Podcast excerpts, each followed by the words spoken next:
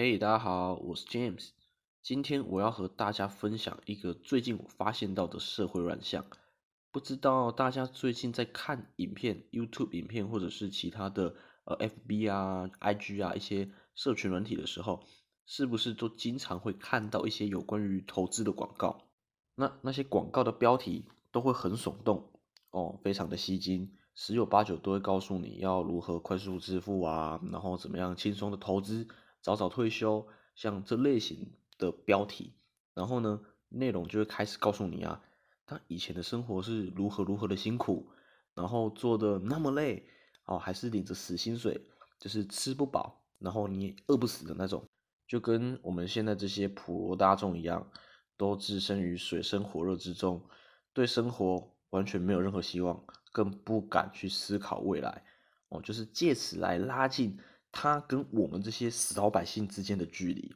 然后呢，他接下来就会开始大力的去介绍他们的金融产品，还有他们的服务，说什么他们是如何透过这些服务，透过他们的团队哦去赚取这些大把的钞票，然后什么房贷啊也都缴清了，然后也不愁孩子们未来的这些学费，最重要的是他们现在的生活到底有多么的奢侈。所以你就会发现，在广告上，他的车子能开多好就尽量开多好，什么法拉利呀、保时捷啊，那钻戒呢，能有多大颗就给他戴多大颗，最好是十只手指都给他戴满、戴好，甚至还会把镜头拉进特写，哇，生怕我们这些眼馋的人没有看到，借此不断的向观众传输一种，哦，你现在好可怜哦，你值得更好。其中呢，不断用来洗脑的词汇，莫过于就是什么成功啊、财富自由啊、被动收入啊。可是说实在话啦，每次当我看到这些广告，心情都有些复杂哦。一方面是因为当你看到这些广告拙劣的这些广告词哦，你就会很想笑；另一方面呢，你又有些愤怒。为什么呢？你就想说，他们好好一个人。为什么要透过这种偏激的方法向大众洗脑，然后借此牟利呢？就老是把发大财啊，哦，这个词有点敏感的，好，就是开好车啦，反正赚大钱、住豪宅，就把这些目标当成是人生成功的指标，搞得好像你如果没有达到这些目标，你就是人生失败组，又永远被看不起，然后就要自卑啊、自怜呐、怨天尤人。怪自己出身不好，然后没有一个有钱的老爸让你当靠山。但我先说清楚哦，我并不是仇富，也不是说什么钱不重要啊，或者是什么视金钱如粪土哦这类的童话。毕竟生活是很现实的嘛，金钱对我们来说是非常重要的。你从早上起床一睁开眼睛，第一件事开始在做的时候，你就已经开始在花钱了，像是刷牙用的牙膏啊。牙刷啊，你就连冲马桶用的自来水，虽然说很便宜啦，可是它还是要钱呐，对不对？那么你住的房子、吃的东西啊，就更不用说了，可以说是吃喝拉撒睡，样样都离不开钱的魔手。不过呢，在这边我要郑重的问大家一个很重要的问题，就是何谓成功？何谓财务自由？那些广告成天都在告诉你成功。财务自由，那我请问，别人的成功真的就是你的成功吗？别人的财务自由真的就是你的财务自由吗？大家曾经有想过这些问题吗？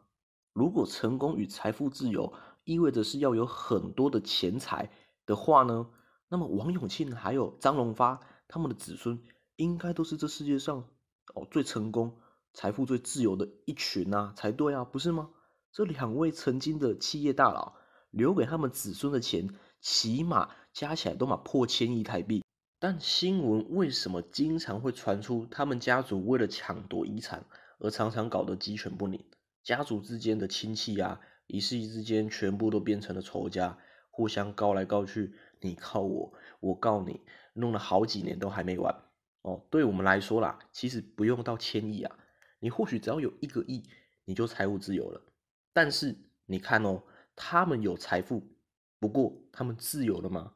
他们真的自由吗？想当然，一定没有嘛。或许他们的烦恼还比我们这些死好百姓来的多得多。所以由此可知，财富自由真正的精髓，它不在于你拥有多少的钱财，而在于你的内心世界是否获得真正的自由，来支配你现在所拥有的一切，包括钱财，还有其他一切的事物。那是一种状态，而非一串数字啊！倘若你的内心不自由，那渴望你就永远永远没有被满足的一天。今天你有了十万。你会想着你要赚一百万，你有了一百万，你又开始想着那一千万，所以你的欲望之火呢，就永远没有被浇熄的一天。James 个人认为啊，当我们的基础生活需求呢被满足了之后，我们所赚的钱已经足够让我们吃饱、温暖，然后有一个地方住。这个时候，物质所能满足我们的愉悦啊，它的成长的程度那个曲线其实是不断的在减少的。哦，就好比是当你肚子很饿的时候，你吃下的第一个包子，那个时候这个包子所赐予你的满足感还有快乐是一百分。可是慢慢的随着你的饥饿感下降后呢，包子所能给予你的满足感是逐渐在下降的。哦，甚至吃到最后你反而就吐了。哦，因为太饱了嘛。哦，满足感开始不增反减。大家身边多少应该也有这类人吧，就是他在职场上，在工作上，哦，在公司里面都是一步步的被升上一个不错的职位，薪水呢也随着水涨船高，但是他所要承担的压力也逐渐的变得越来越繁重，使得他的健康状况其实都是每况愈下的。另外，就算是这些钱不是他们自己赚的，像是从来没有受过任何经济。压力的这些富二代一样，哦，他们明明生活物质都那么的丰富，但总是还是欲求不满，哦，这也说明了为什么那些富二代，那些不好的富二代啊，不是所有的富二代，最后常常都喜欢去跑酒店啊，然后还有吸毒啊。或许他们所拥有的财物以及物质是你我都梦寐以求的，但大家曾经想过吗？如果今天换作是你得到的这些财富的话，那你的生活真的就会变成你原本所想象的那么美好吗？还是你也会沦为跟我们刚刚所介绍的那些人一样？当你在承受别人的好处的时候，也请不要忘了别人的坏处，你也要一并承受。这世界上没有绝对的好，也没有绝对的坏。当你获得了，其实你也失去了一部分。有人获得财富而失去了健康，有人获得了财富。而因为迷茫而失去了自由，那当然也有能够把财富与生活均衡管理的很好的人，这个状态不正是你和我都想要学习的吗？不过这个状态你绝对无法从上述的那些广告所学到。那么接下来 James 就来分享一些我自己的方法，还有一些想法吧。其实 James 并不是有什么厉害的学历啊，或者是超群的头脑。哦，甚至因为家境不好，我曾经已经考到了一间大学，其实还算不错。不过却因为经济的问题，所以就没有去读，放弃了。但也正是因为我的家庭比较清寒，所以使得我从小其实就学会精打细算，还有独立自主学习的能力。所以，即便我的父亲在我十八岁那年就去世了，不过家里的经济，我依然还是有办法让它持续下去。不知道大家信不信哦？如果扣除养家的费用的话，James 每个月住在南部的开销其实不会超过一万哦。即便如果是我自己搬到外面去租房子住，也不会超过一万三千块。也就是说，如果在一个人保、全家都保的状况下，我只要负责我自己的部分的状况下，就算领着现在最低的薪资，大概二十四、二十五 K 吧，我依然每个月。还是可以存下将近有一半的薪水。那如果再将这一半的薪水好好的做些稳当的资产配置啊，而且不是那一种赌博性的那种投机，其实年复一年，在复利效应之下，过个二三十年之后吧，我想也可以滚出一笔能够让你安享晚年的退休金。这其实也不难。说到最后，James 主要传达的其实很简单，就是想要财务自由。并非一定就要如同别人所说的一样发大财赚大钱，只要能够控制好欲望，并且做好规划，即便你领着死薪水，领着一般的基本薪水，你依然可以过着自己想要的生活、理想的生活。那这不就意味着你财富自由了吗？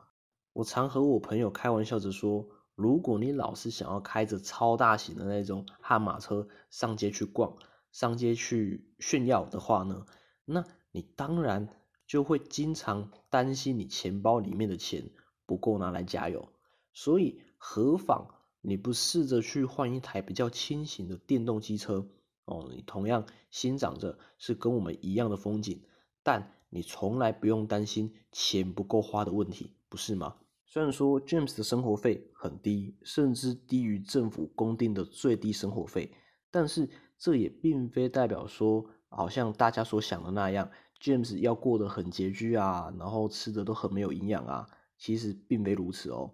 其实 James 很喜欢看书自学，从中获得很多的新的知识来帮助我的生活。所以只要透过一些智慧，还有一些知识，其实是能够在不浪费时间的前提之下，有效率的省钱，同时维持我们的生活品质。如果大家对这部分有兴趣了解的话，可以留言给我知道，我之后会再和大家分享的。那么这集我们就先分享到这边。如果你是用 Podcast 收听的朋友，请帮我们订阅以及分享。如果你是在 YouTube 收看的朋友呢，也请不要忘记帮我们点击订阅、按赞以及打开小铃铛。那我们就下次见喽。